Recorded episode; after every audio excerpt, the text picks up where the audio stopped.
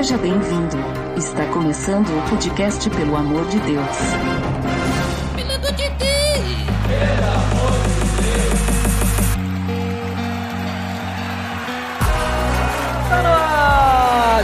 Podcast, pelo amor de Deus, eu sou Ed The Drummer e hoje estou com uma convidada que já viveu do outro lado do oceano, Débora Pessoa. Oi, Ed, tudo bom? Que prazer imenso estar aqui com você essa noite. Obrigada pelo convite, é uma honra estar aqui. A honra é nossa de receber uma pessoa que esteve, né, tão perto, mas tão longe ao mesmo tempo, né? Só cruzar pois o mar. é. Só que o mar é meio grande, né? É, nadando é meio complicado. Ah, e hoje nós estamos então em mais um episódio da série Cristãos pelo Mundo e nós vamos conversar sobre o Senegal. Tá beleza, Edson!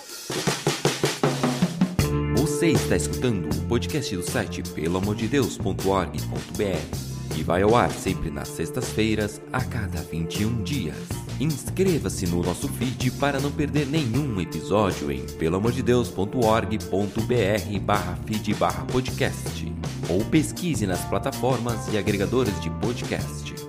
Curta nossa fanpage em facebook.com oficial.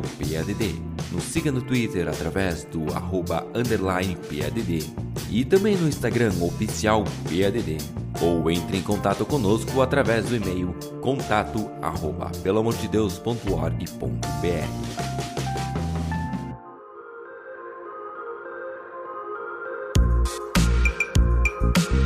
Débora, como comentado, hoje nós estamos aqui em mais um episódio da série Cristãos pelo Mundo, que a gente conversa com pessoas que vivem em outros países ou viveram um período. E hoje nós vamos conversar sobre o Senegal, né? Um país que tu esteves aí bastante tempo. E eu te pergunto, antes de, antes do Senegal, né? Como é que, como é que surgiu a motivação de ir morar em outro país? O que que te levou até o Senegal? Como é que tu foi parar lá no Senegal e viver durante alguns anos? E aí tu também pode nos comentar quanto tempo que tu viveu lá no Senegal. Sim, eu vivi no Senegal durante sete anos e meio. A gente chegou, eu e toda a minha família, né? Meu marido, Carlinhos e nossos filhos, Gabriel e Carlinhos Filho. A gente chegou lá em abril de 2014 e a gente acabou de voltar para o Brasil para um período aqui, né? A gente não pretende ficar muito tempo, mas é, Deus nos guiou para cá para um tempinho, para uma fase das nossas vidas aqui e tá Uhum. sendo bem legal. Então, antes do Senegal, nós já éramos cristãos,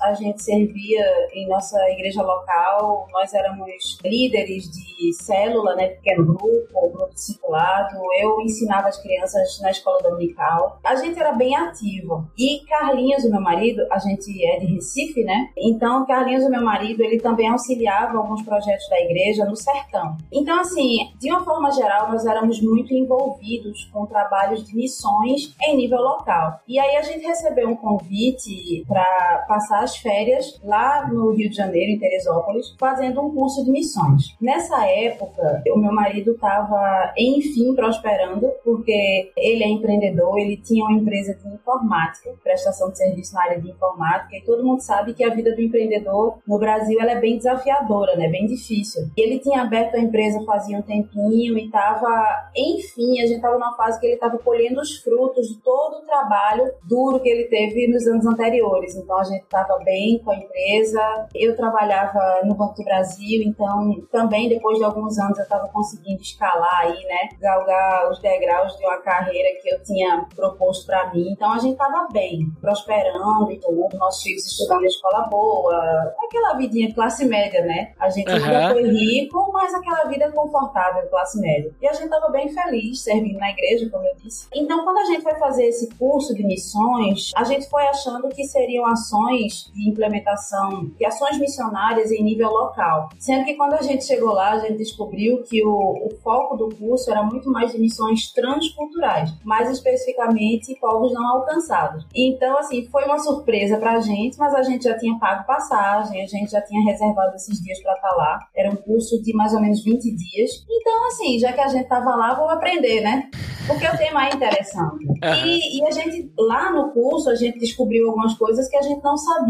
Muitas coisas que acho que os cristãos, de uma forma geral, ignoram sobre os povos não alcançados. As estatísticas, os reais desafios, é, quantos missionários tem lá. Enfim, foi um curso bem interessante. Só que eu, apesar de achar muito interessante, eu comecei a pensar como eu poderia me envolver com isso, mas no nível de ser intercessora, de ser mantenedora, mas não passou pela minha cabeça de forma alguma que eu seria missionária. Isso foi, para eu te situar numa linha do tempo, foi em 2009, esse curso que a gente fez. Uhum. Nosso filho mais velho tinha 9 anos e o mais novo tinha de 4 para 5 anos. Eles eram pequenos. Mas um dos instrutores me chamou, né, chamou eu e meu marido, na verdade, para conversar e disse que ele vinha observando a gente e ele achava que a gente tinha perfil para ser missionário transcultural. Além do trabalho no banco, eu também tinha sido professora de francês e Carlinhos ele era empreendedor na área de informática. Então ele disse que todos esses todos esses trabalhos que a gente tinha, todas essas coisas que a gente sabia fazer eram muito estratégicas entre povos não alcançados. A questão da informática, do empreendedorismo, o ensino do francês, que é uma língua muito corrente em vários países muçulmanos não alcançados. Então eles acharam que poderia ser bem estratégico. Eu me fechei completamente para a ideia, eu dei risada, inclusive.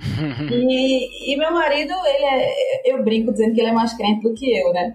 Então na hora ele topou, ele achou fantástico, ele começou a fazer perguntas. E quando a gente voltou para Recife, depois desse curso, ele começou a orar a Deus e se posicionar, né? Então, o que era necessário fazer naquela fase? Juntar dinheiro, estudar. Então, ele começou a fazer essas coisas. Ele sempre foi muito autodidata, mas ele sentiu uma direção de Deus de que ele deveria buscar ter um diploma e foi isso que ele fez. Ele se formou na faculdade, ele fez um curso de redes de computadores. É, e, e eu, enquanto ele estava fazendo tudo isso, né, orando, buscando a vontade de Deus, se posicionando, fazendo o que era possível, eu continuei vivendo minha vidinha, né? Aquela vidinha medíocre de quem acha que o que está fazendo é suficiente. Então, trabalhando, correndo atrás de dinheiro, essas coisas. E esse, essa, esse desencontro entre, entre nós dois durou algum tempo. Durou, eu posso te dizer que no geral durou entre 3 e 4 anos. Nesse meio tempo, a gente foi convidado para ir ir visitar um campo missionário, ainda de acordo com esses instrutores, né, que tinham visto esse potencial na gente, então eles mantiveram contato e chamaram a gente para visitar. E aí o país para onde eles nos convidaram logo de primeira foi o Senegal. Foi muito interessante. E aí a gente topou. Eu falei, ok, não tenho nada contra não. E na minha cabeça era uma viagem de férias, porque eu já tinha ouvido falar que o Senegal era um país muito bonito, muito interessante. Então eu falei, ué, vamos visitar. E na cabeça do meu marido era uma viagem missionária já. Então, mais uma vez esse encontro, esse desencontro se refletiu aí na nossa, nos nossos planos, né? Na nossa visão da viagem. Mas Deus já estava agindo. Então a gente foi. Isso aconteceu em janeiro de 2011. A gente foi nas nossas, nas nossas férias. Dessa vez fomos só nós dois. A gente deixou os meninos, cada um com a avó, porque eles eram muito, muito ativos. Então a gente preferiu separar os dois. E lá fomos nós, né?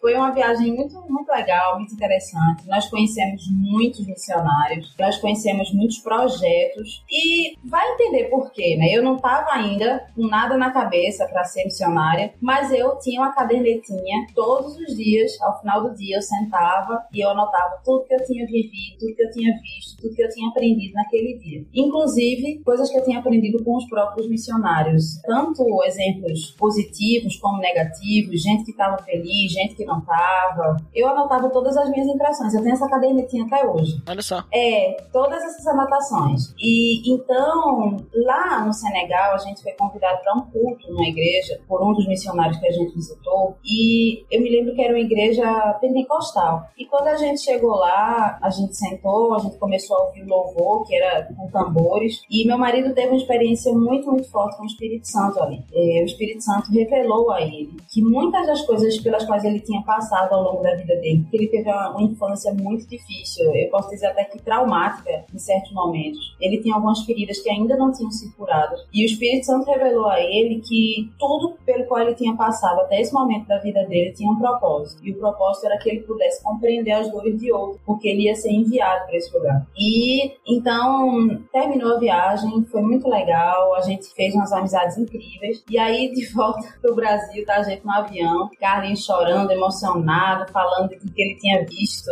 e ouvido. E aí ele virou pra mim e falou assim: aí Deus falou contigo também. Eu falei assim: não, Deus falou nada comigo, não. Gostei da viagem, foi muito legal. Quero ir de novo, inclusive.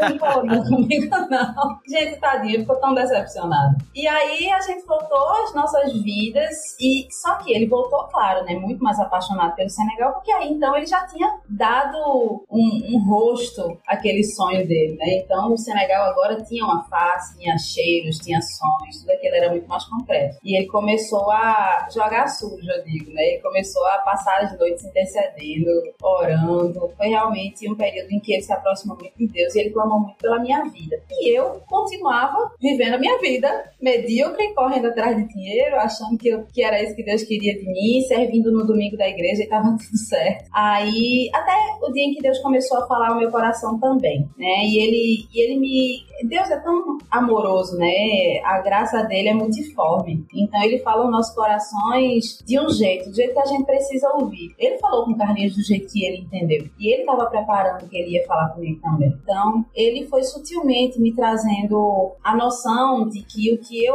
considerava importante na vida, que o que eu achava importante meu trabalho, é aquela estabilidade que eu tinha financeira, não era merecimento meu. Era, na verdade, graça dele sobre a minha vida e aquilo me trazia um certo privilégio. E esse privilégio me trazia responsabilidade. Eu lembro do, do Homem-Aranha, né? Grandes uhum. poderes trazem grandes responsabilidades. E Deus foi me fazendo entender isso, é, tirando essa ideia de meritocracia, né? Não, tudo que eu tenho é graça. Eu nasci numa família que me deu uma boa educação, graça pura. Porque tem outras pessoas que trabalham até muito mais do que eu, mas não puderam ter acesso a uma boa educação, então não tinham o que eu, o que eu tinha, as coisas às quais eu tinha acesso. Enfim, e ele começou a falar meu coração de muitas formas, até que eu fiz uma oração muito sincera para ele, sabe, Eduardo? Eu, eu disse assim, Senhor, eu tenho muito medo de passar necessidade. Eu nunca passei necessidade na minha vida. Eu venho de uma família com uma certa estabilidade, eu tenho um emprego estável, meus filhos vivem bem, e eu não quero viver de esmola. Porque até então eu tinha uma visão muito equivocada, né, de missionário viver de esmola. E hoje em dia eu vejo que não, que quem contribui com o missionário, na verdade, é privilegiado, né, por fazer parte do que Deus está fazendo no mundo. Mas até então, a minha mente equivocada me fazia achar isso, e foi dessa forma que eu me dirigi a Deus. Eu falei, Senhor, eu não quero viver de esmola, eu não quero passar necessidade, eu não quero passar por nada disso, mas eu quero te obedecer. Então, vamos fazer uma coisa que nem eu, eu sei que o Senhor não mudou, então faz como o Senhor fez com Gideão, dá um, dá um sinal, mas é um sinal muito claro, tem que ser um sinal muito claro. E esse sinal tem que vir através de um dos meus filhos. Então, dessa forma, eu tomei a decisão de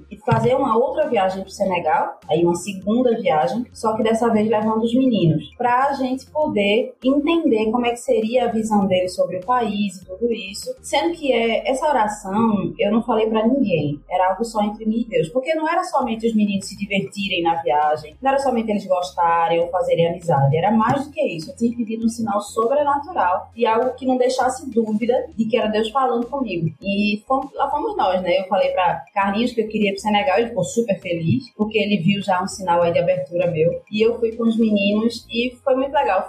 Aí essa segunda viagem, para você ter uma noção do tempo, ela aconteceu em janeiro de 2013. Então foi dois anos depois da nossa primeira viagem, né? Uhum. Que era o mês que eu tirava férias, era em janeiro. E nós fomos, foi muito legal a viagem, muito boa, a gente se divertiu. A gente visitou uma aldeia, uma aldeia de verdade, com um rei, com rainha, a gente conheceu uma princesa. Porque o Senegal, ele tem, quanto mais você vai para o interior, mais ela reproduz as estruturas de poder, né, de governo, de antes da colonização. Então você tem lugares que são reinos mesmo. Você chega lá, tem um rei, é bem interessante. É, então a gente foi numa aldeia desse jeito, que não tinha energia, que eles viviam de uma forma assim muito, muito pura, muito antes de toda essa bagunça da colonização acontecer. E a gente também foi na capital, a gente tomou sorvete, a gente foi no shopping. Então a gente tentou mostrar para os meninos o país de uma forma bem realista, né? É um lugar com, com defeitos, com qualidades, com coisas boas boas, ruins, com coisas difíceis, com coisas mais fáceis. E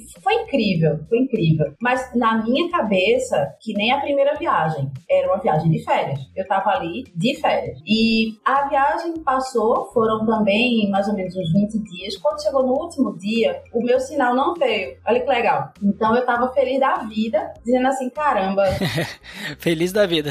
eu tava muito feliz, porque no final das contas, é, na minha cabeça, meu marido tinha se equivocado, ele tinha se precipitado, ele ouviu os próprios sentimentos e achou que era a voz de Deus, e agora Deus que se virasse para tratar com ele e fazer ele entender que ele tinha se enganado. E realmente chegou a hora da gente ir embora do, do país lá, veio uma pessoa pegar a gente no aeroporto, a gente tava colocando as malas dentro do carro que ia levar a gente para o aeroporto. O que era engraçado é que meus filhos estavam chorando muito nessa hora, na hora de ir embora. O mais novo estava com oito e o mais velho foi em 2013 e o mais velho estava há um mês de completar 13 anos, que ele é do ano 2000. Então, a gente tava lá super, né, ocupado com as malas, tudo, tentando ajeitar aquilo dentro do carro e os meninos chorando. O engraçado é que meu marido também estava chorando. Eu era a única que não chorava, pra ser bem sincera. E aí, é, essa coisa de mãe, né? Você pega o mais novo, eu peguei o mais novo, botei no colo, filho, fica tranquilo, tá tudo bem, a gente tá voltando pro Brasil. É onde vive a nossa família, onde nós todos moramos, a gente tá voltando pra onde tá a sua escola. Tentei racionalizar um pouquinho com ele. Mas fique tranquilo, a gente junta um dinheirinho, a gente vem de novo aqui nas próximas férias, se, se for possível. Aí ele falou assim, mãe, mesmo se você nunca mais me trouxer de Senegal, eu vou voltar sozinho, porque eu quero viver, morrer e ser enterrado no Senegal.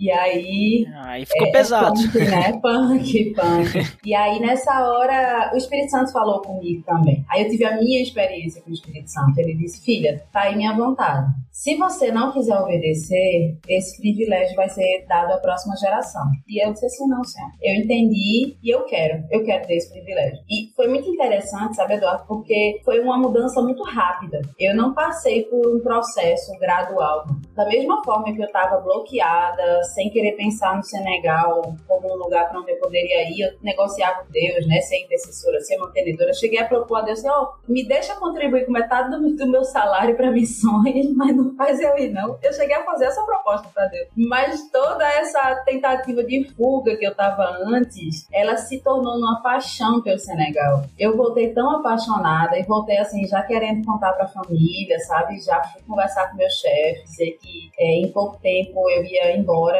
ia sair do emprego, porque eu estava indo servir a Deus no Senegal. E aí todo mundo começou a chamar a gente de louco, enfim. Mas isso foi em janeiro de 2013 e no mês de julho de 2013, então foi bem pouco tempo, né? No mês de julho de 2013 a gente trancou o apartamento, entreguei a chave na mão da minha mãe, depois a gente acabou vendendo, mas a gente deixou Recife, a gente foi morar lá em Teresópolis, no mesmo lugar onde a gente fez o primeiro treinamento. A gente foi fazer um curso de missões mais aprofundado, né, em tempo integral, então a gente passou seis meses lá, como se fosse um seminário, fazendo um curso de missões, uhum. e aí é, mais quatro meses esperando o visto. Então, em abril de 2014, a gente foi pro Senegal, foi morar lá. Uhum. Então é essa a história. Uhum. Olha só que interessante, né? Como que é importante a família toda, principalmente quando a gente fala de missões, né? Mas a família uhum. toda estar envolvida nisso, né? Sim. Porque senão não dá certo, né? E tu vê como é que Deus chama a família toda mesmo, né? Só que cada Sim. um no seu tempo. No caso de vocês, demorou alguns anos até todos serem chamados, né? Exato. Mas é, é muito importante, principalmente o casal, né? Marido e mulher. Os dois se tornam uma só carne e, e não é só, só pra dizer, né? Não é simbólico. Tipo, tem que ser dos dois, né? Porque senão não funciona o casamento, né? Já pensou? Se tu ficasse no Brasil e ele fosse pro Senegal, né? E tu não apoiando, não ia dar certo. Mas Deus, ele chama a família toda, né? Chama, chama os dois, né? E era uma coisa que eu dizia a ele. Eu dizia, olha, eu não vou baseada na sua visão, na experiência uhum. que você teve com Deus. Porque eu sei que se a gente for na primeira dificuldade que a gente tiver, eu vou ser pedra de tropeço para você. Exatamente. Então, não vai funcionar dessa forma. Você é crente, eu também sou, então Deus tem que falar comigo também. Mas o que deixava ele muito frustrado é que, na verdade, eu não buscava saber a vontade de Deus. eu, teve uma época da minha vida que eu parei de orar, eu parei, sabe? Porque eu falei, eu tava com medo do que Deus ia falar. Mas Sim. não sei pra que a gente tem medo, né? Deus, Deus faz as coisas tão direitinho com a gente. Veja como ele foi paciente, amoroso comigo. Não sei, a gente tem medo porque a gente é bobo. Mas é, bem isso. Mas e aí, ficou sete anos lá no Senegal, mas Sim. teve essas duas primeiras visitas. Mas nessas visitas, era só, que a gente falou, né? Era turismo, né? Era, era, foi bem rápido. É, quando chegou lá pra, vamos dizer assim, pra morar mesmo e até mesmo na questão com um objetivo, com uma missão lá, né? Então a, a coisa já era um pouquinho diferente, né? Porque agora tu não tá lá só pra, vamos dizer assim, turistar, né? Tá não, lá pra viver. pra viver. Como é que foi aí, digamos assim, o, o início aí, a, os, primeiras, os primeiros momentos de adaptação quando chegou no Senegal? Sempre é desafiador, né? Nunca é um processo fácil. Mas eu posso dizer que a gente teve um processo tranquilo, né? Houve uma ou outra dificuldade que a gente conseguiu ajustar.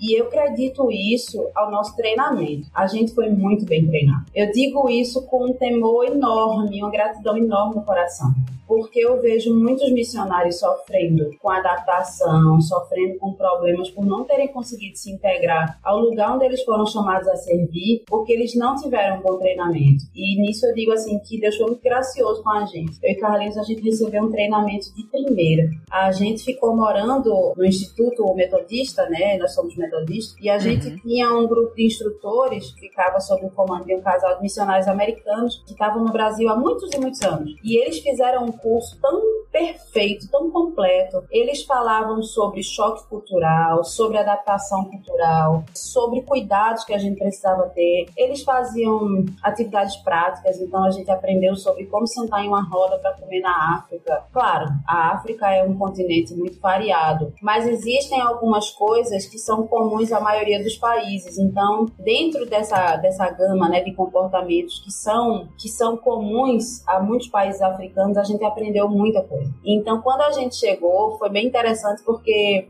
a gente, às vezes, pronto, alguém chamava a gente para comer. Então, a gente sentava e olhava um pro outro e dizia assim: gente, é real, agora não é mais treinamento, agora é de verdade.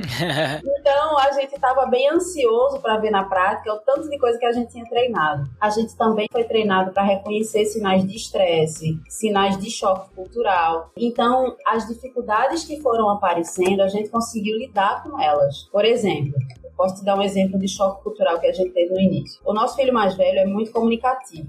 Nós, de, nós quatro gostamos muito de falar, mas o nosso mais velho sempre foi muito falante. Quando ele chegou lá, ele estava no auge da adolescência, né? Tava com 14 anos. E ele estava muito ansioso para fazer amigos, para conhecer pessoas. Só que quando ele chegou lá, ele ainda não dominava a língua. Então, é, foi, foi difícil demais para ele. E aí a reação dele foi se fechar. Ele se retraiu, né? Em vez de tentar interagir com as pessoas e ir aprendendo, ele se retraiu nas primeiras semanas e chegou a um ponto que ele disse assim: Eu não queria estar aqui, não sei para que vocês me trouxeram para esse lugar, eu não quero falar, eu não gosto daqui, eu não gosto das pessoas. Mas aí, talvez alguém que não tivesse sido bem treinado pudesse ou brigar com ele porque ele estava sendo mal criado, estava falando besteira, ou pudesse, é, não sei, espiritualizar coisas, dizendo que ele estava sendo usado pelo inimigo. Mas por causa do treinamento que a gente teve, a gente reconheceu nele os sinais claríssimos de choque cultural. Ele é uma pessoa comunicativa e ele estava sendo exposto a um ambiente onde ele não podia se comunicar. Né? Nada mais natural do que ter essa reação.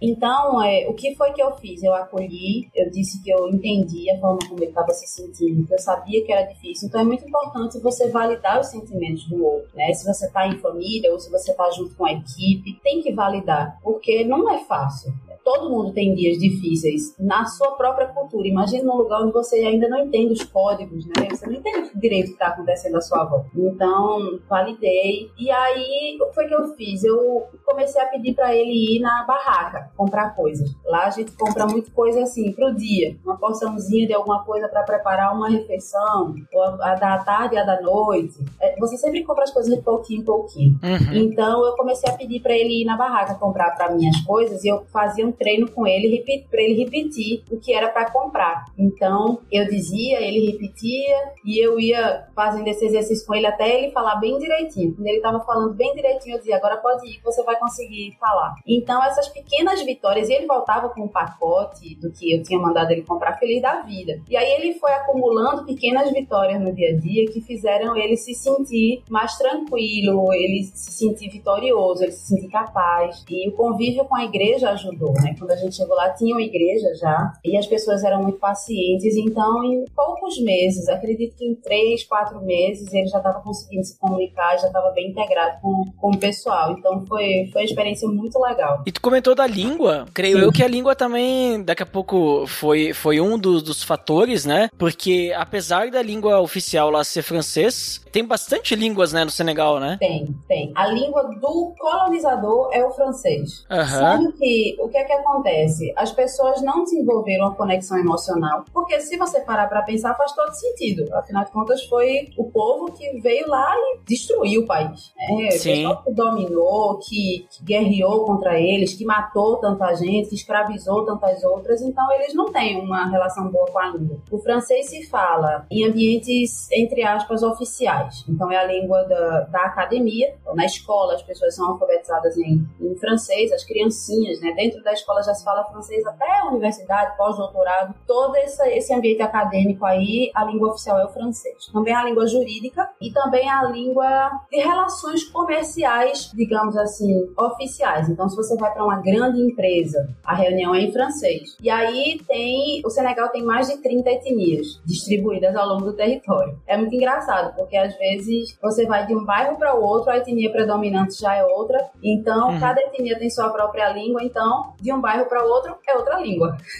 Mas elas são tipo dialetos? São parecidas? Não, ou? não, não, são línguas mesmo. Porque uhum. o dialeto, pela sua observação, eu sei que você já sabe disso, mas só para explicar para quem está ouvindo, o dialeto, ele é uma variação regional de uma língua, né? Então, é uma língua com variações. Então, a gente pode dizer que o português do Brasil, o português de Portugal, e são dialetos, né? Uhum. Tem o seu próprio jargão, palavras que um não entende, ou que você fala e na outra língua é palavrão, esse mico que a gente paga, mas na base é uma língua, é a mesma língua. Lá não. São línguas completamente diferentes. Cada etnia tem sua língua e realmente não parece nada, nada, nada uma com a outra. E as línguas também têm os seus próprios dialetos. Então, por exemplo, a etnia Seré, que é uma etnia, uma das principais de lá do país, ela tem três dialetos. Dependendo da, rea, da, da região do país para onde você for, se você encontrar uma aldeia ou uma comunidade Seré, eles vão falar o Seré de um tipo, aí você vai chegar lá no outro lugar do país país vai ser de outro tipo, outras palavras, outros, outros sons. É muito interessante. Então, assim, você é exposto a um monte de línguas todos os dias. E no meio dessa confusão toda, para as pessoas poderem se compreender, existe uma língua que é considerada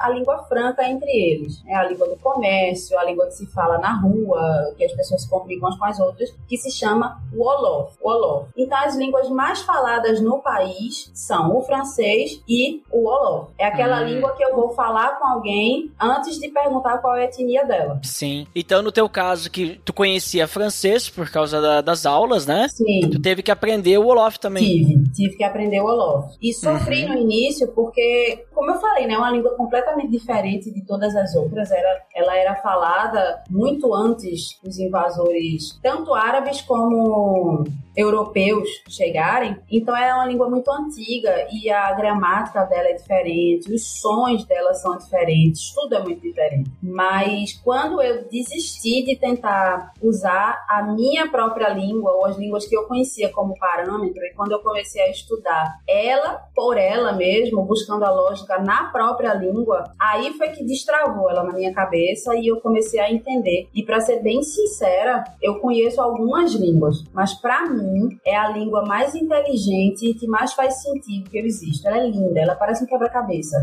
Tudo faz sentido, cada elemento ali se conecta com o outro de uma forma que faz total sentido. Então as regras não têm exceções. É muito legal. Eu amo, eu amo Love. é, mas é, é, esse método que tu falou, é, eu creio que é o melhor método de aprender. Eu aprendi inglês dessa forma. Tu tem que começar a pensar na língua, não ficar traduzindo, porque se tu ficar traduzindo, tu sempre vai ter que fazer dois trabalhos, né? Exato. Vai ter que ouvir na língua, traduzir pra tua, daí depois você vai ter que pensar na tua, traduzir pra outra língua para poder falar. Já pensa na língua.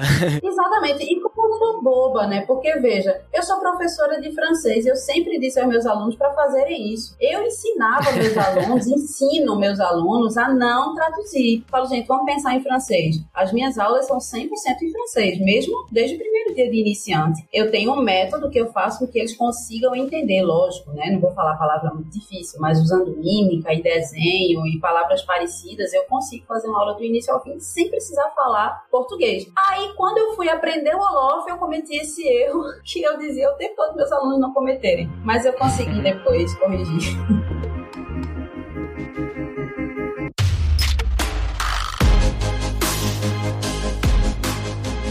Muito interessante, Débora, todo esse, esse, esse, relato de como que tu foi parar lá no Senegal, né, junto com a tua família. E olhando agora um pouquinho pro Senegal e o cristianismo lá, né? Porque como tu falou, normalmente as pessoas enviam missionários para onde não tem muito cristão, né? Sim. Então, o Senegal, pelo que eu conheço um pouquinho, porque gente, é, é, normalmente assim, o, o, Senegal eu conheço por causa do Dakar, né? Ali. Sim. Sim.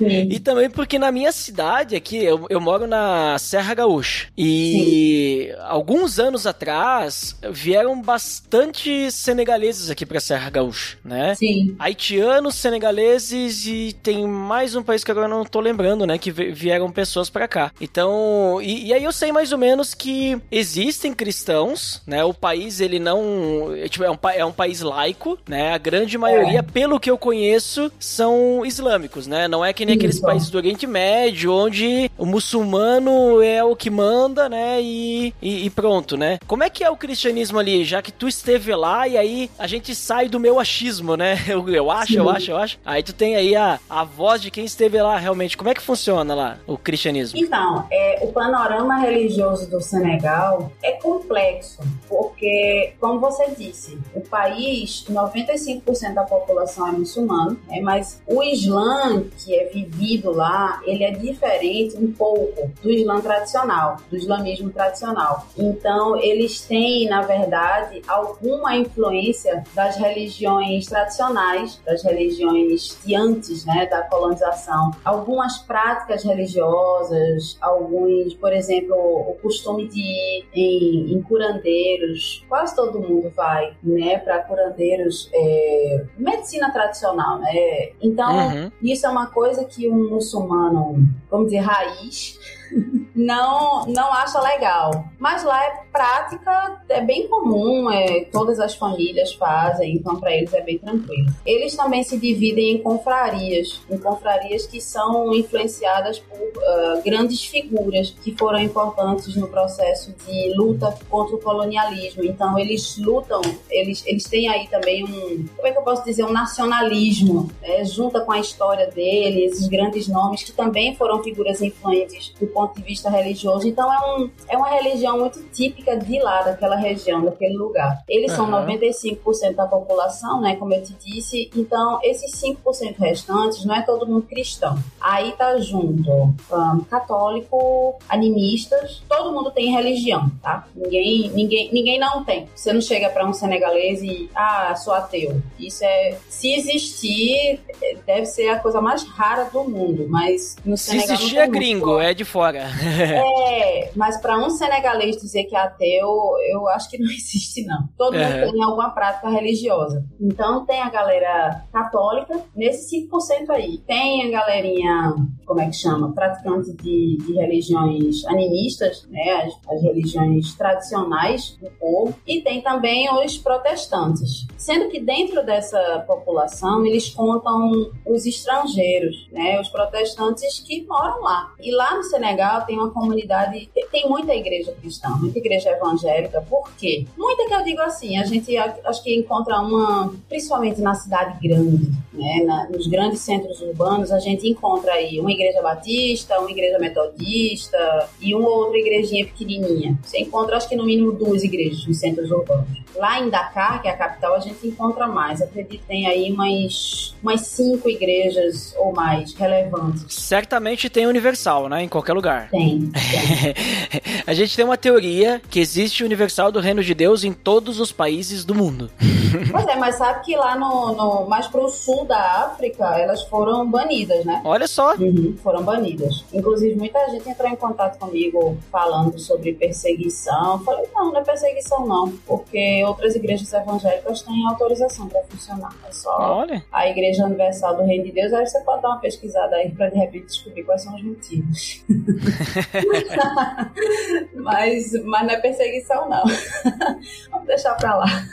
Mas enfim, é, essa só para te dizer como a gente é minoria, os, os protestantes. Aham. Porque aham. quando você conta em meio à população, tem muitos estrangeiros. O Senegal é um país bem relevante para aquela região onde ele está inserido. Então, tem muitos estrangeiros que vêm, que são transferidos para trabalhar em empresas, muitos diretores de ONGs, funcionários de ONGs da própria África, enfim, de outros continentes também. Então, quando eles fazem esse, esse censo aí, eles incluem todo mundo, eles não incluem só quem é de nacionalidade senegalesa. Então, se você parar para pensar, em se tratando de cristãos nacionais, né, de uma igreja autóctone mesmo, de verdade, a população é muito, muito baixa. Deve ser algo em torno de 1% ou menos. Então, a gente poderia dizer que no Senegal não existe uma perseguição aos cristãos, protestantes, católicos, cristãos em geral, né? Não existe uma perseguição. Então, essa foi uma preocupação muito forte nossa no início. Eu me lembro que a primeira viagem que a gente foi pro Senegal, lá em 2011, a gente não ia levar nem Bíblia, né? Com medo de ser parado no Aham. aeroporto e tal. A gente, a gente tinha, morria de medo. E aí depois a gente foi vendo que não é bem assim. O Senegal é um país onde as pessoas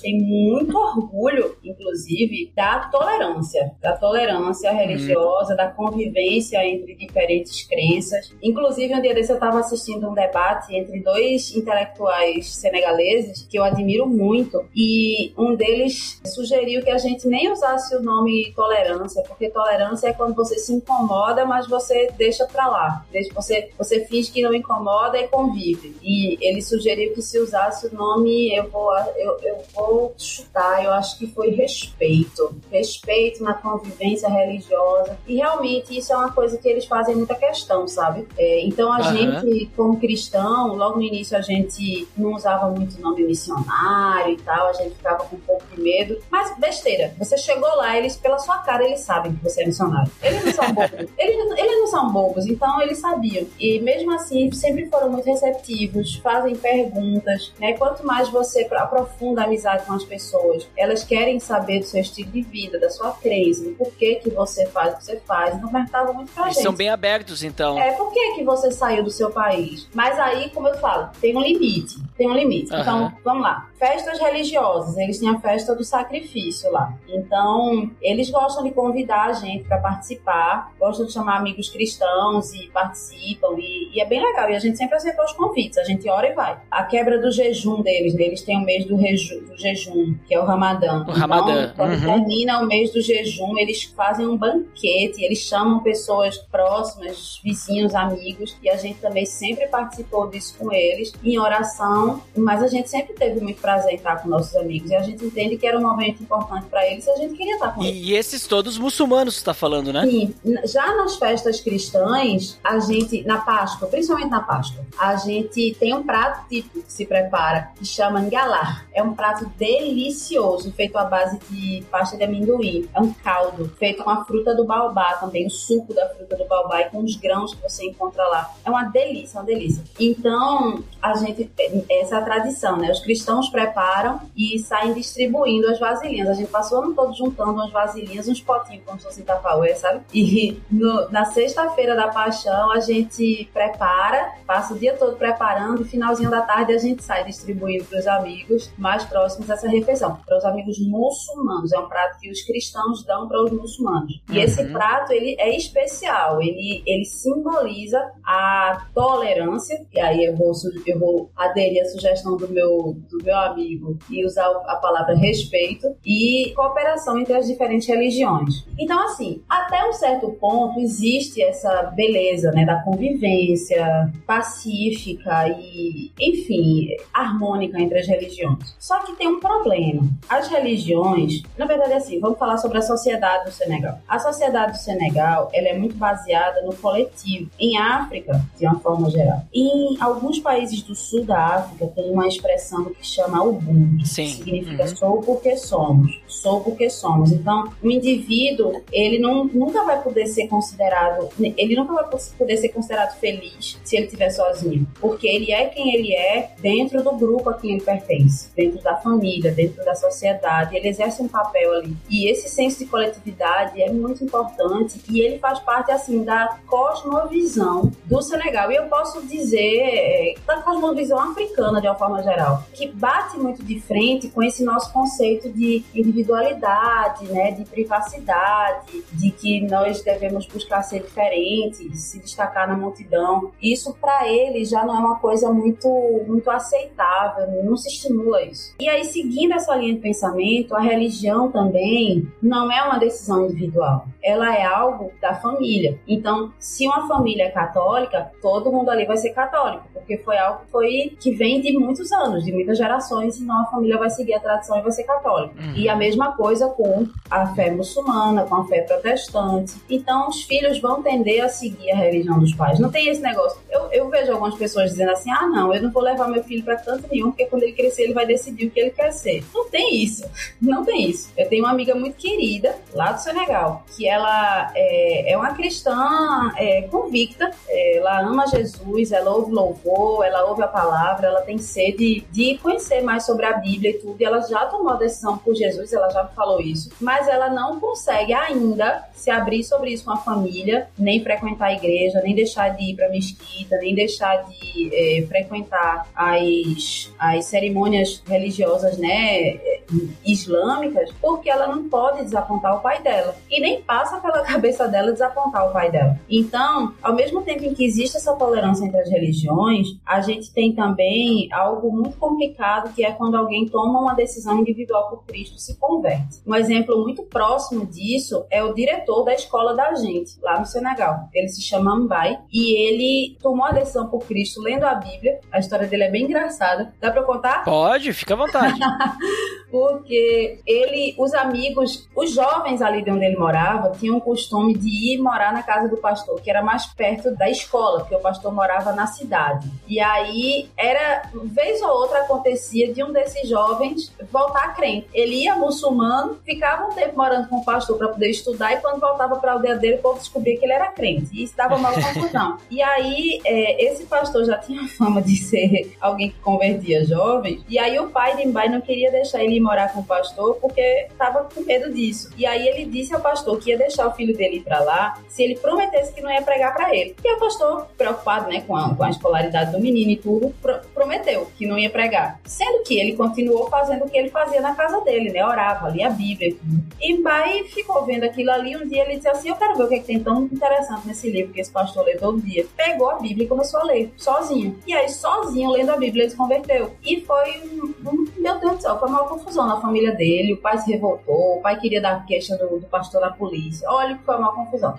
E é, ele, e aí, veja como foi sério. Ele foi espancado. Ele já era é, um jovenzinho, aí perto de ir pra faculdade, e ele tinha já uma casinha, porque na aldeia é, existem várias casinhas, né? Cada pessoa tem tipo a sua casinha, seu quartinho, e ele tinha uma casinha só dele, construída lá, pois derrubaram a casa dele, queimaram as coisas dele, deram fim a tudo dele, ficou sem documento, ficou sem nada, ele foi rejeitado pela família, disseram que para eles era como se ele tivesse morrido, ele perdeu tudo, ele perdeu Só recentemente foi que a gente conseguiu promover a reconciliação entre ele e a família, graças a Deus. Hoje em dia são, são próximos de novo, o pai dele teve a oportunidade de conversar com Carlinhos e dizer assim, eu tô muito orgulhoso, muito grato pelo que você fez pelo meu filho, tô muito orgulhoso de que ele se tornou e eu quero dizer a você que você é pai dele. Que isso, se fosse aqui no Brasil, isso ia ser estranho, né? O cara, não, você não quer mais ser pai dele, agora você tá entregando ele para outro. Aham. Mas lá é, no Senegal,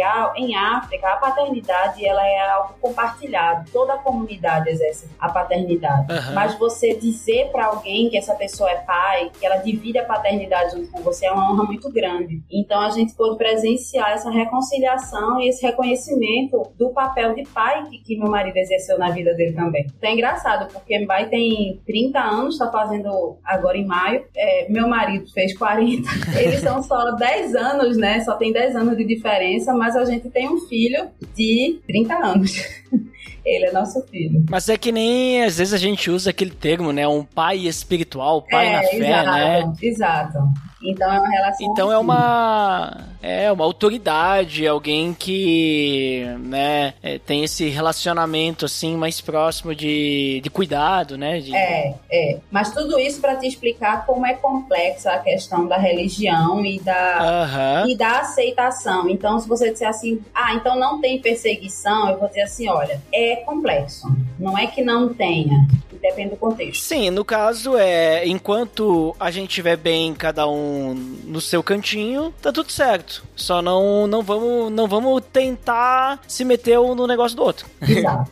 Se existe uma conversão, o negócio é complicado. Mas até ia comentar que, é, tipo, ah, não tem perseguição, é que nem aqui no Brasil e tal, né? Que às vezes tem só um pouco de preconceito. Mas pelo teu relato, me parece que é até melhor que o Brasil. Porque aqui, por mais que não tenha perseguição, as pessoas, elas não se respeitam, né? Então, existe muito ataque a outras religiões e tudo mais. é, às vezes até por parte dos próprios cristãos, né?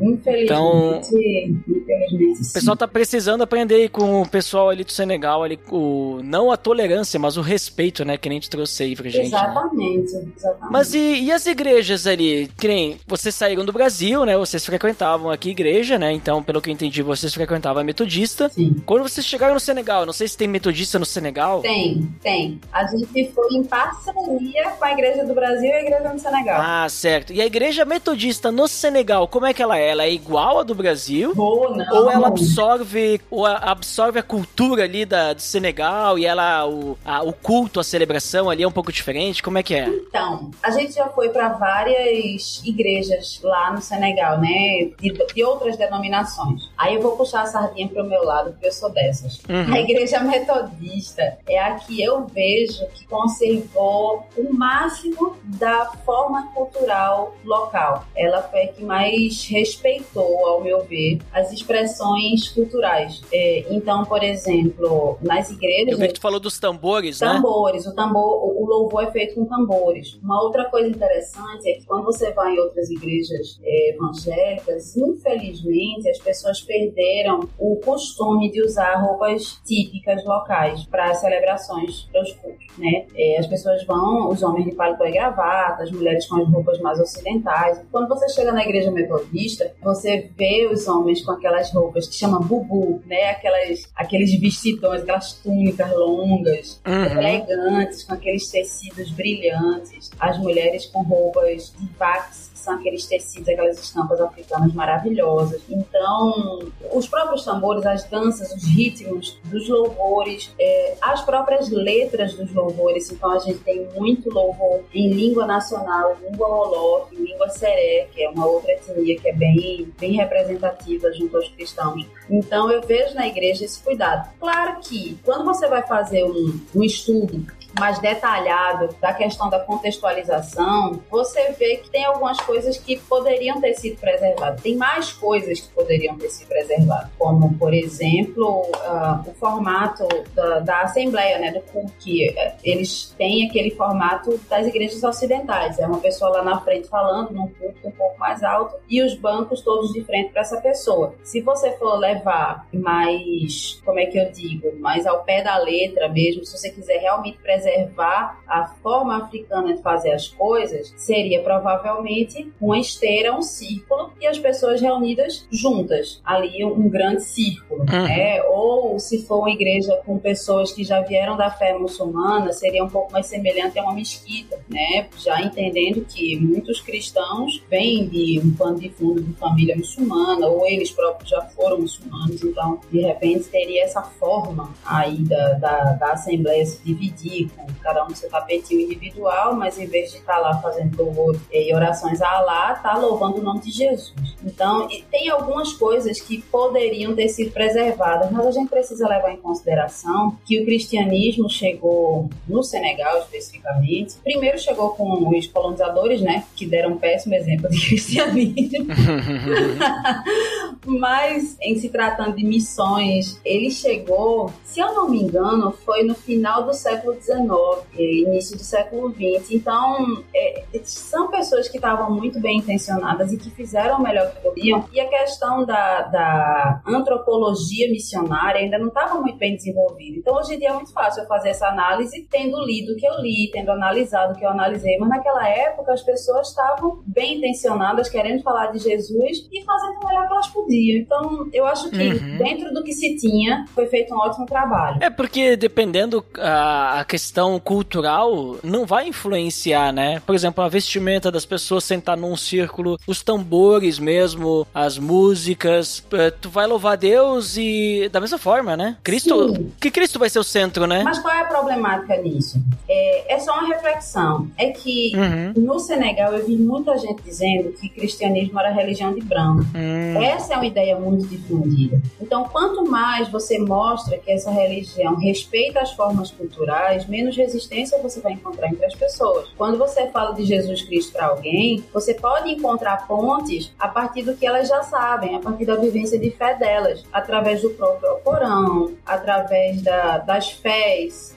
através da fé uh, tradicional, das práticas, das religiões tradicionais, trazendo Cristo como aquele que foi prometido, como aquele que é a revelação, aquele por quem se esperava, sabe? É, então eu acredito que a resistência seria menor, porque a gente precisa entender também que o, o, o islamismo e as religiões tradicionais são culturais, são culturais. E o cristianismo, ele não precisa necessariamente vir de encontro à cultura. Existem coisas na cultura que podem ser preservadas, então eu acredito que haveria uma resistência menor, sabe? Mas sim, sim. eu tive uma vez, eu estava dando um treinamento para professores de crianças e eu falei, gente, a gente precisa começar a buscar formas de comunicar evangelho para nossas crianças sem buscar as culturas brancas como referência, porque até pessoas cristãs, pessoas crentes, né, de dentro da igreja, acostumadas a ensinar crianças, pegavam bonequinhos louros que vinham na, nos livrinhos e imprimiam e mandavam as crianças reportarem, quer dizer, uma criança africana, pretinha como a noite, aquela coisinha mais linda, sendo agredida, tendo que pintar um, um desenho de Jesus branco com a criança loura no colo, aquilo ali não vai fazer bem a ela. Uhum. Ela vai crescer com a imagem de que Jesus é para os brancos e, e, que, tipo assim, ela tá recebendo o resto. Então teve um dia que numa, numa, num treinamento que eu tava dando para professores de crianças, eu peguei o mapa mundo e falei, gente, pelo amor de Deus, olhem para esse mapa. Onde é que Jesus vivia? Onde é que a gente tá? Onde é que é a América? Onde é que é a Europa? Vocês conseguem enxergar como é longe, que vocês estão muito mais próximos de Jesus e, e que, inclusive, ele viveu aqui em África durante uma parte da vida dele. Então vocês precisam parar de dizer que cristianismo é religião de branco, porque não é. Então vamos começar a criar uma identificação de um Jesus mais próximo da gente aqui na África, para que as nossas crianças possam parar de buscar referências brancas, que é aquela coisa da fazendo uma analogia com a língua, né? Para que eu vou fazer a tradução se, se eu posso simplesmente aprender a língua na própria língua? Então, por que não ver Jesus uhum. do jeito que ele era, em vez de Exato. tentar buscar referências de povos brancos? Faz sentido. Exatamente. Uhum, exatamente. Mas bem interessante isso, né? E, e, pela experiência, né, da igreja que vocês estavam congregando lá. Sim. E pelo menos alguma coisa, né? Tipo, ter, manter. Até Sim. porque, de certa forma, né? apesar dessa questão que tu comentou antes da religião, né? Questão familiar e tal, ser um pouquinho difícil o evangelismo, né? Pelo menos quando tu, tu traz alguém, tu tem um pouquinho de cultura ali, né? Tem um pouquinho sim, de cultura ali da pessoa, né? A gente nunca vai conseguir tirar totalmente. Sim, exato, exato. Mas, então, uh, só pra gente compartilhar um pouquinho mais, Débora, se puder trazer algumas curiosidades aí sobre o Senegal, às vezes a gente fica se perguntando, tu até já comentou algumas coisas, né? Mas algumas coisas a mais relacionadas à segurança, saúde, transporte. Tem saúde pública lá, por exemplo? Transporte público, esse tipo de coisa, como é que é lá? Então, o, o Senegal é um país com potencial incrível, sabe? De pessoas inteligentíssimas, muito, muito, muito cheio de potencial social. E, infelizmente, o que a gente vê hoje, não só no Senegal, como em outros países africanos de uma forma geral, é o empobrecimento não só econômico, mas também cultural, de origens, sabe? Por causa das, das invasões coloniais. Aquilo ali deixou um buraco imenso. Então, eu costumo dizer que a escravidão, ela não fez parte da história da África, ela interrompeu a história da África. Lá em Senegal tem um museu lindo, muito grande, chamado Museu das Civilizações, das Civilizações Africanas. E quando você chega lá, você fica impressionado, porque eles têm uma série de provas né, arqueológicas, de escavação. Eles têm, eles têm documentos e tudo, mostrando que na África já se praticava a medicina numa época, em, uma medicina avançada. Eles tinham técnicas avançadas, por exemplo, de cirurgia, fazendo cesariana. Tinham próteses. Numa época em que a Europa não estava nem, nem acontecendo o processo de civilização. Para você ter uma ideia, é, quando os europeus chegaram no, no, no, continente africano, quando eles chegaram no Senegal e começaram a tentar né, dominar os povos e tal, eles tiveram que negociar com uma rainha, ou rainhas de uma forma geral, mas eu vou falar de uma que eu, que eu sei. E o pior é que eu esqueci o nome dela. Eu vou tentar lembrar, daqui a pouco eu vou tentar lembrar, mas enfim. Tudo bem. Ela era uma mulher inteligentíssima, ela era treinada na arte da guerra, de estratégia, ela era diplomata, ela falava um monte de línguas, inclusive o francês. Ela lia e escrevia e ela era a soberana do país dela. Sendo que nessa época as mulheres elas não eram nem consideradas cidadãs na França. Olha só, Nossa. isso foi no início, quando os europeus chegaram na África para começar o projeto colonial deles, né? Eles estavam tentando, né? Porque no, tudo, eles não chegaram lá dando tiro em todo mundo e matando geral. Eles primeiro chegaram tentando costurar acordos com alguns soberanos. Alguns aceitaram, outros não. Essa foi uma das que não aceitou e por isso ela teve que ir realmente para o campo de batalha e ela acabou perdendo a vida lutando pelo, pela liberdade do povo dela. Eu, eu vou ficar devendo o nome dela, não vou lembrar dela agora bicho. Tranquilo. Mas enfim, só pra, só pra te mostrar, assim, como, como que a gente vê na África hoje muitos estereótipos, e alguns deles são reais, infelizmente, tem uma explicação lógica. Não é porque a África é um, um, continente amaldiçoado, nem é porque é, é, é subdesenvolvido ou porque as pessoas são menos capazes, não. É porque existe uma explicação histórica, né? E hoje em dia está se tentando reerguer, sendo que é, alguns países que foram ficando independentes, a maioria deles, ficaram independentes só no papel, mas eles devem dinheiro. O Senegal tem que pagar uma, um tributo à França para poder manter o status de, país independente. Eles dependem do que a França determina com relação à moeda, eles, eles determinam também a questão das, das exportações, então existe um controle muito grande sobre a economia africana. Então fica difícil um país se desenvolver se ele não tem uma, uma independência real, né? se ele não pode de verdade exercer a independência dele. E aí, todo esse preâmbulo para responder a tua pergunta, infelizmente, a gente tem uma educação de má qualidade. A educação pública, ela não é ideal. As salas são superlotadas. Não, não é da forma que deveria ser, que poderia ser, sabe? Saúde pública também é bem problemática. Agora eu estava lendo um comunicado da, da, do governo dizendo que agora que eles vão começar a fazer, a, oferecer quimioterapia grátis para quem precisar. Então, veja, o SUS existe no Brasil há tanto tempo, mas agora no Senegal que eles vão oferecer quimioterapia grátis, porque até ah, na saúde pública existe uma coparticipação dos cidadãos. Eu sei porque eu já fui em hospital público, já fui tratada em hospital público. Então você vai lá, você tem aquela estrutura de hospital público que você tem aqui no Brasil, que em alguns, em alguns lugares é melhor e outros é pior, mas lá é bem ruimzinha. E aí quando você, quando você chega lá, você passa por isso tudo, mas você ainda tem que pagar uma taxa. Você tem que pagar pelo material que usam em você, você tem que pagar pelas consultas, você tem que pagar por tudo. E é público. E escolas públicas, você tem que pagar uma taxa para o governo também. Então não existe nada 100% público, como aqui no Brasil, por exemplo, existe. Então é, é, é complicado.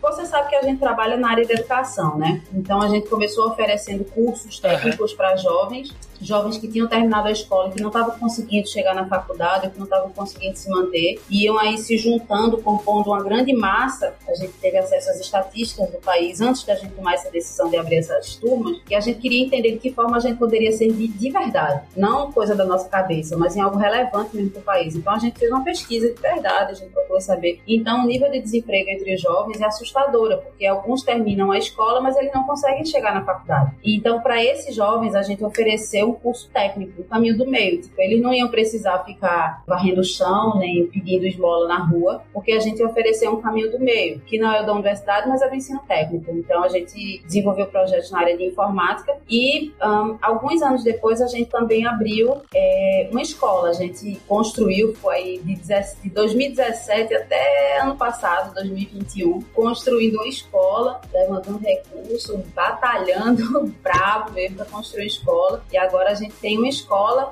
na aldeia que esse ano está atendendo a 56 crianças, mas que quando ela tiver na, na total capacidade dela, ela vai atender a 400 crianças. Olha. Porque a gente vê que é uma área que precisa ser suprida, sabe? E a gente uhum. tem. O, o, é, a gente é muito ousado no nosso sonho, porque não é somente uma escola, é uma escola cristã, mas é uma escola cristã decolonial. A gente quer, a gente entende que o evangelho liberta. Então a gente também quer trazer uma libertação dessas amarras coloniais, um resgate da história africana. A gente quer um ensino afrocentrado, partindo do ponto de vista dos próprios africanos, buscando soluções para problemas africanos dentro das tradições africanas, entendendo que o próprio Jesus também era africano. Né? Ele estava ali no meiozinho da África, mas ele foi criado nos, nos primeiros anos de vida dele. Ele viveu em África, então ele também era um pouquinho africano. Então, vivendo tudo isso, a gente quer trazer isso para a educação. É um projeto meio ousado, mas eu acredito que a gente vai ter sucesso. Opa, vamos lá, né?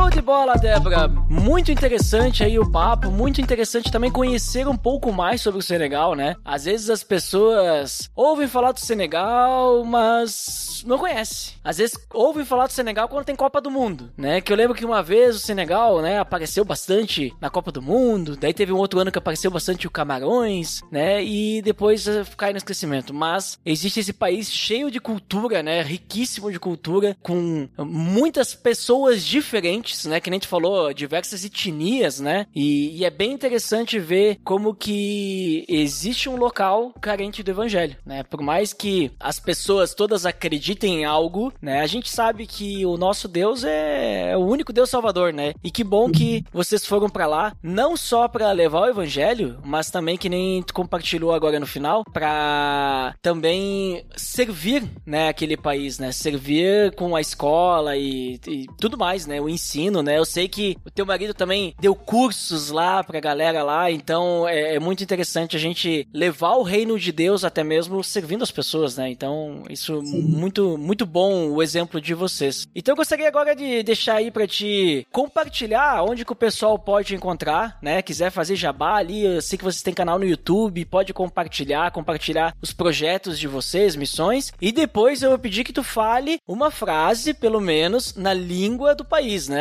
Aí fica à vontade aí para falar. Tá certo. Então, Eduardo, foi um prazer estar contigo. Muito legal o papo da gente. Eu gostei muito das perguntas que você me fez, é, bem, bem profundas mesmo, né? Então, é muito interessante. Eu agradeço muito esse convite. Me sinto, como eu disse antes, e estou dizendo de novo porque é verdade, eu me sinto muito honrado. Que Deus continue abençoando aí esse ministério, esse podcast, que eu tenho certeza que é usado mesmo como instrumento de Deus para chegar a pessoas pessoas que estão precisando ouvir algo. Então, continue. Eu sei que nem sempre é fácil, mas persevere, porque a gente deve perseverar naquilo que Deus chama a gente para fazer. Amém. Quem quiser encontrar a gente nas redes sociais, saber um pouco mais, o nosso instituto, é, Instituto Dorcas, a gente é bem ativo nas redes sociais, então lá na, no Instagram você põe lá Instituto Dorcas para conhecer um pouco mais sobre os nossos projetos. O meu Instagram é Débora Trajano Pessoa, tudo junto, Débora Trajano Pessoa. Carlinhos ele é super ativo também nas redes sociais, ele sempre está publicando reflexões. Então é Carlinhos Senegal, tudo junto. Carlinhos Senegal, e no meio ficam dois S, né? Carlinhos Senegal. E a gente também tem postado algumas coisas bem interessantes no YouTube. A gente tem um podcast onde a gente discute alguns temas importantes para missões e a gente fala sobre as nossas experiências no Senegal. O nosso canal no YouTube é Carlinhos Senegal. Carlinhos Senegal. Então é isso isso. Muito obrigada. Ah, sim, a frase. Vamos lá. Eu escolhi uma frase que não é muito difícil, é pequenininha. Então vamos lá. É, é em Wolof, uma das principais línguas do Senegal, né? A principal, a língua franca lá. E a frase é a seguinte: Na len Nalen, Yala, Yala, Barkel, Barkel. Então se diz Naleniala Barkel. Naleniala Barkel que significa Deus abençoe vocês. Olha só! Muito obrigado, Débora. Muito obrigado pela. pela até ensinou a gente a falar a frase, né? Eu vou, eu vou escutar algumas vezes é de novo. É meu lado professora. É, eu vou escutar algumas vezes de novo pra pegar, porque daí, qualquer lugar que eu for no Senegal, se algum dia acontecer de ir, uma frase eu já sei. Beleza. Mas muito obrigado mesmo por participar conosco. Inclusive, link no post de todos os links que tu deixou aí pro pessoal poder encontrar vocês ali, né? E chegar até vocês com tranquilidade. Mas muito obrigado mesmo por disponibilizar teu tempo e compartilhar conosco toda essa experiência riquíssima que vocês tiveram. E também por nos trazer essas reflexões, né? Em cima do que tu viveu lá no Senegal, né? E para quem nos escutou até aqui, muito obrigado e até o próximo episódio. Até mais!